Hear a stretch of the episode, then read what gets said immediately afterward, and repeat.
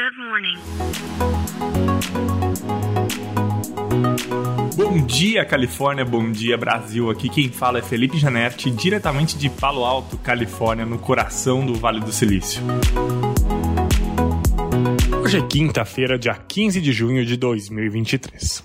Bom, acabei de voltar de uma visita à fábrica da icônica Tesla, que fica aqui em Fremont, pertinho da onde a gente tá, na Starts University aqui de Palo Alto, uh, e eu fiquei impressionado. A empresa produz ali 2.400 carros por dia e o que a gente vê são pouquíssimas pessoas trabalhando na linha de montagem e, na verdade, o que substitui essas pessoas são muitos robôs. Robôs andando sozinho pela fábrica, transportando peças, robôs montando os carros, pintando os carros, enfim. É muita tecnologia e realmente o que a Tesla conseguiu fazer ali, uh, ela foi muito inovadora na forma de produzir carros. Mas Além disso, qual é a maior, talvez uma das maiores fortalezas da Tesla hoje, além dos seus carros que são super legais, tecnológicos, elétricos, né? Uma fábrica Uh, que monta os carros uh, sozinho, né, com robôs, sem uh, o custo e a ajuda de humanos.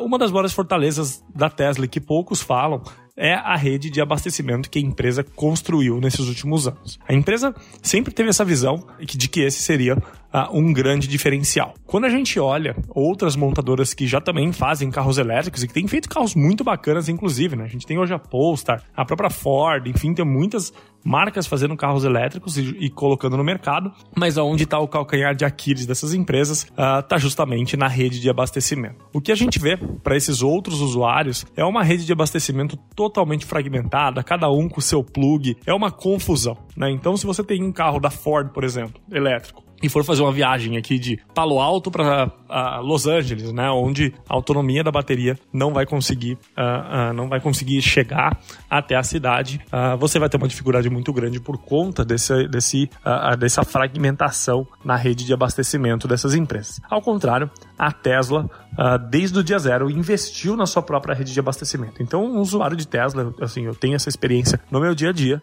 é muito simples você ter um carro elétrico como o Tesla, você nunca vai ficar na mão, porque as, as, redes de abastecimento da empresa são totalmente verticalizadas, compatíveis com os carros, compatível com o software da Tesla, com o carregamento rápido, enfim. Então, é uma experiência muito suave para o usuário final. E agora, usando dessa fortaleza, o que, que uh, o Elon Musk e a Tesla fizeram foi abrir essa rede de abastecimento para outras montadoras. Então, em algumas semanas e meses, um usuário de um carro elétrico da Ford, por exemplo, vai poder usar de toda essa infraestrutura da Tesla. E a Tesla, além de ganhar dinheiro agora uh, vendendo seus carros e com todos os serviços de carregamento e etc., para quem é usuário Tesla, ela passa a se aproveitar dessa nova onda de outras montadoras uh, fazendo carros elétricos e ela vai ganhar dinheiro carregando também o carro desses outros usuários. Então, é uma jogada de mestre aí da Tesla que investiu muito dinheiro, né, para ter uma para te trazer uma experiência muito grande como usuário e que agora expande a tua rede de abastecimento para outras montadoras. Então, se a gente pensar né, que as redes de abastecimento da Tesla podem ser consideradas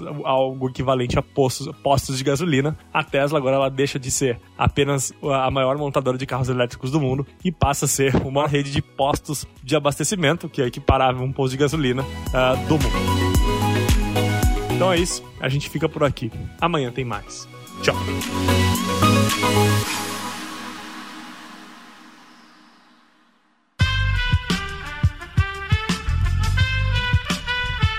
Esse podcast foi editado por Aerolitos Edição Inteligente.